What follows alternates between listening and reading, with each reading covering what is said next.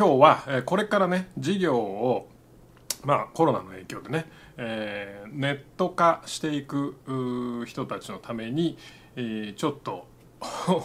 鬱陶しい話をしたいと思います。で実際僕まあ会う人もほぼ全員に言ってるんですけども絶対ネットやった方がいいから今すぐやれと、ね、完璧な商品とか完璧なサービス自分が納得できる商品サービスっていうのはできませんから永遠に。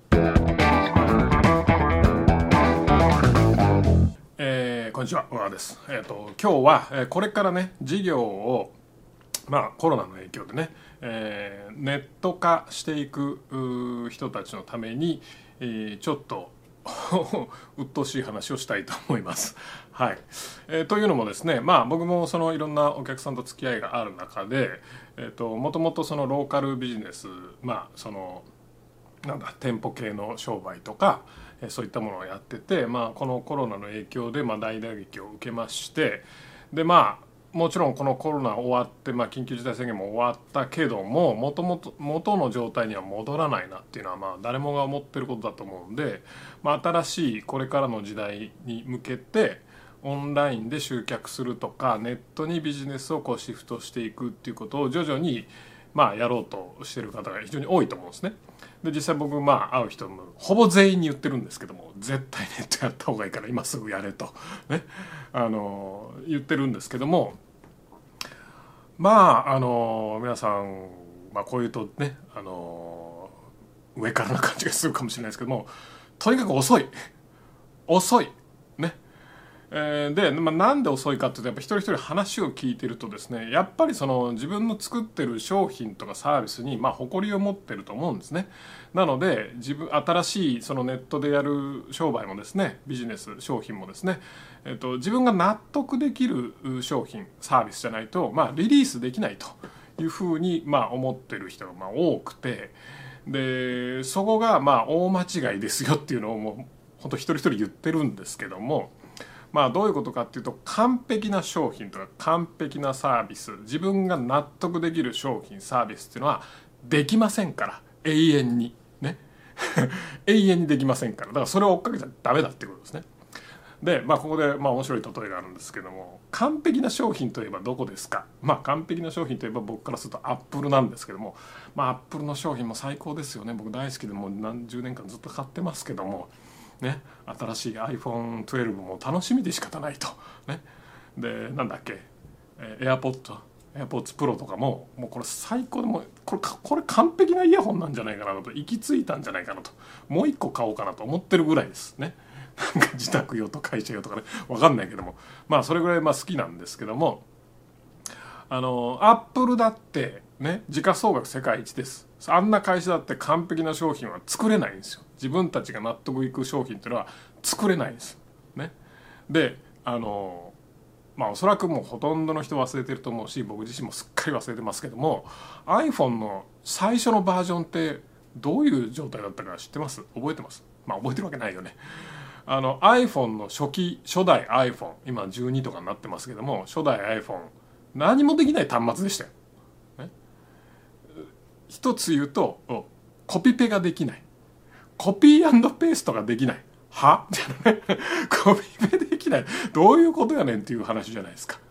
でその上電波使えない。正確に言うと 3G の電波使えない。電波使えないあの最新の電波が使えないからあの最大通信速度が384キロ。3ギガとかじゃないですよ、ね、何百メガとかじゃないですよ。380キロですよ、ね、今多分ねドコモとかであのねあのあれ使いすぎるとあの速度制限かかるじゃないですか。速度制限かかったのは確か2頃じゃなかったかな。256キロだったかじゃないですかね。だから速度制限かかった時のあのなんじゃこりゃっていうような状態がデフォルトなんですよね。すげえそれでどうすんのみたいな。ね。その上 Google マップあったんですよ。Google マップあったけども自分の居場所わからない。え何それ？みたいなね。あの GPS 入ってなかったんで Google マップあっても自分の居場所がわからないという謎の端末だったんですね。ね。その上アプリゼロです、ね、 App Store がないんで、ね、まあいろんな今いろんなアプリでねあのたくさんダウンロードして Netflix とかいろいろあるけども何もないです、ね、動画撮影もできません。カメラ貧弱。その上 iPhone なのにね。パソコンとわざわざつないで iTune につながないといけなかったんですよね、ちなみになんですけどこれ iTune につながなくて iPhone 独自で単体で使えるようになったのは5年後ですよ。リリースしてから。おいおいおいおいみたいな。そんな話でしょ。今の常識で考えると考えられない。ね。もう考えられないと。ね。それで5万円とかしてたわけです。いやいやいやいやみたいなね。これあかんやろみたいな、ね、だからその時に結構 IT 系のねあのニュースサイトとかこれダメだっていうふうにはなってたんです売れねえだろっていう人もまあ、たくさんいたわけです。あれはもう実験的な端末だからもう全然広がる見込みはないとかね言ってる人もいたわけです。ところがその後 iPhone ね。毎年まあ1年半ぐらいのサイクルでどんどんどんどん新しいのリリースして徐々に徐々にいろんなねコピーペーストもできるようになり 3G4GLTE とか作れ使えるようになり GPS が入り App Store が出てコントロールセンターがついてね単体で動くようになって iCloud とか出てとかまあまあまあそうやってどんどんどんどん良くなっていったわけですけどももちろんねそのアップの開発者とかコピペできねえってどういうことだって思ってたと思いますよ、ね、最初。ね、だけどもそれでまあ自分たちが納得いくレベルまで作ろうってなってたらおそらくリリースは何年か遅れちゃうわけですよね。おそらく3年とか。ね。遅れるでしょ。う3年も遅れたらあの業界では別の会社がバンってリリースする可能性も大きいわけですね。まあそんなわけで時価総額1位世界一の会社ですらそうなので我々には無理ですよ。ね完璧な商品納得する商品作るのって絶対無理です。ねこれをまず受け入れましょう無理なんだっていうことをね。でまあマイクロソフトとかもそうだしあれももう時価総額100兆円とか超えてる会社ですよね。今でもワードとかエクセルとかアップデートを繰り返してるでしょアップデートするってことはバグがあるってことだしね貸しがあるってことですよ弱点とか良くないところがあるってことですよ。だから絶対作れないんですよ。永遠に、ね、なので完璧な商品完璧なサービス自分が納得できるサービスなんか作れないんだ、ね、絶対に作れないんだっていうふうにまずそれをね。不都合な真実を受け入れるっていうことがすごく大事だと思うんですね。でまあこれ実際まあ理由もありましてなんでかっていうとあの作ってる最中に自分もどんどん賢くなるわけです。ね。つく要は商品なりサービスを作ってる最中に自分の技術や知識も増えていくんですよね。そうすると作ってくる最中にもっといいものを作ろうっていうふうに思っちゃうわけです。でもっといいものを作ろうと思って最初に作ろうとしたのを破棄して新しいものを作っていると。でその最中にまた新しいものあこれもっといいもの作れるやんってなってっていう繰り返しでいつまでたっても出てこないねこれ本を書く人とかにもよくあるパターンらしいんですけども本書く本書くっつって第一章第二章で書いてるけどもいいアイデアが思いついて思いついてね入れる入れるあこれ消すこんなことやってるといつまでたってもあの書き上がらないっていうことを、まあ、延々繰り返すわけですよね。実際僕もねあのそんなこと言ってますけどもあの経験があるんでよくわかるんですよ。僕なんかそのスクールとかセミナーとかのねその講座プレゼントを作ったりするわけじゃないですか。プレゼン作る時にねプレゼン作ってる最中にあこれもうちょっとこうした方がいいかなあこうした方がいいかなでプレゼン作るのにもっといいのに何かないかなって情報収集する。あこれ入れた方がわけわからなくなってきます。まあ最終あの結局プレゼントは期日があるのでそれでもう妥協してもこれでやるしかないっていうふうにねやるわけですけども商品の新商品のリリースとかってもう社長の一存であのあんまり期日とかないじゃないですか、ね、いつやってもいいとかね。だから今その既存のビジネスをオンライン化するとかもいつやってもいいと。ね。もちろん早い方がいいけども来週でもいいし再来週でもいいしなんか来月でも別にいいと。でもそんなことやってたらもう遅いわけですね。でこれねあのすごい面白い話があるんですけども面白い言葉があるんですけどもあの LinkedIn ってご存知ですかね。あのまあソーシャルネットワークであのビジネス系のねソーシャルネットワークで、まあ、世界で最大のとなんですけどもまああんまり日本ではね流行ってないんだけどもあのアメリカとか欧米ではまあすごい流行ってると。ね。Facebook 並みの認知はあると。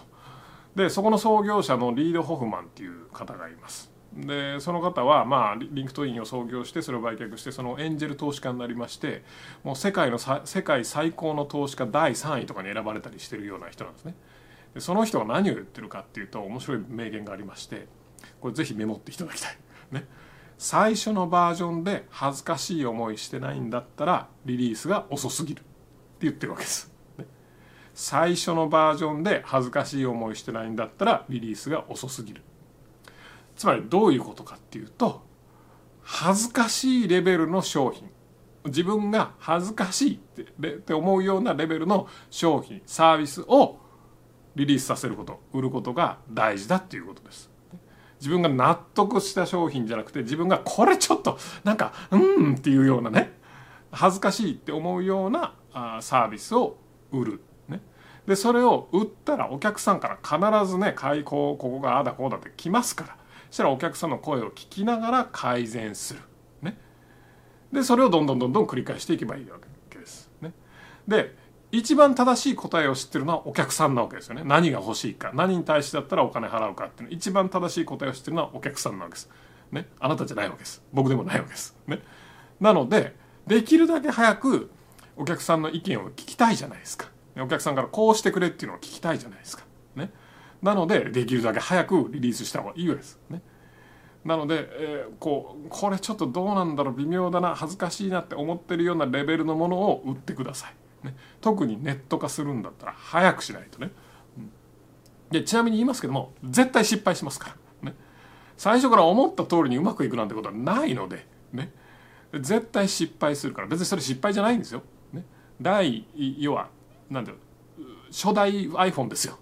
初代 iPhone みたいな初期バージョンだから、ね、絶対売れるわけないし絶対反応もいいわけないしねあのお客さんからの評判もいいわけないんですよ。ただねお客さんはここには満足だったけどここには不満だったっていうのをくれますから、ね、それを何回も何回も直していけばいい商品ができます。ね。でどうせ失敗して失敗してそこから学んで改善して失敗してそこから学んで改善してっていう繰りサイクルをどんどんどんどん繰り返してそしていい商品いいサービスを最終的には作っていくと。いうことをやっていけばいいわけですね。なので最初どうせ失敗するし、ね、自分が満足できる商品なんか絶対作れないのでとにかくこれやべえこれちょっと恥ずかしいなって思ってる時点で出す。ね、うん、っていうことが大事です。商品開発とかサービス開発めっちゃ時間時間かけてそれこそ最近ねあったそのスペース X のロケットの打ち上げじゃないんだから、ね、ロケットの打ち上げだったらねもう完璧なものを作らないと、ね、失敗したら死人が出ますから。ね。あのちゃんとやらなきゃダメですけども。ねあの我々が売ってる商品サービス。まあ食品はちょっとね別かもしれない。食品とか薬品は別かもしれないですけども普通のサービス業であれば売ったところでしょうもない商品売ったところでね苦情が来るだけです、ね、で自分が恥かくだけです。ね。なので、えー、そんなねめちゃくちゃリードタイムかけてサービスをね自分が満足完璧なものを作ってっていう必要全くないしそれをやっててどうせ失敗するからねそれそんなことやったとしてもどうせ失敗するのでね1年間かけてね作りました。バーンこけたみたいなね。そんなことやってる場合じゃないじゃないですか。それだったらもう恥ずかしいけど今出しちゃってでお客さんからフィードバックを受けて改善してまたどうですかね。あここが直してくれ。どうですかね。っていうのをどんどんどんどんこうねお客さんとこうキャッチボールしながら商品を育てていってえー、ネットにシフトしていくっていうことをやっていけばいいんじゃないかなと思います。はい、というわけで今日はまあね、あの耳障りの悪い話だったと思うんですけども、まあ、実際ねあのすごく重要なことだと思います特にインターネットネットを使ったビジネスをするっていうのの、まあ、ネットの利点とも言えるのが失敗してもすぐ直せるんですよね。うん、だからそれこそマイクロソフトがしょうもない商品をねあのしょうもないバグをね入れたまま商品リリースしたとしても直せるんですよ。アップデートすれば、ね、それってネットのすごい大きな特徴だと思うのであのぜひそれを活用していただいて、まあ、活用するっていうのはちょっと違うかもしれないけども、まあ、なんせあの完璧な商品自分が納得するまで商品を作り込まないことっていうのがすごく大事です。ビジネスの要点は顧客獲得と商品開発ですから。両方やらなきゃダメだからね。なので、えー、顧客獲得するためにはほどほどの商品を売り出していって改善を改善サイクルを回していくっていうことが大事だという話でした。はい、えー、それではまた。最後までご覧いただいてありがとうございます。いいねチャンネル登録をよろしくお願いいたします。レスポンスチャンネルでは今質問を受け付けております。コロナに関することやビジネスマーケティングのことなどあなたの質問をレスポンスチャンネルでお答えさせていただきます。質問は概要欄からお願いいたします。あなたの質問お待ちしております。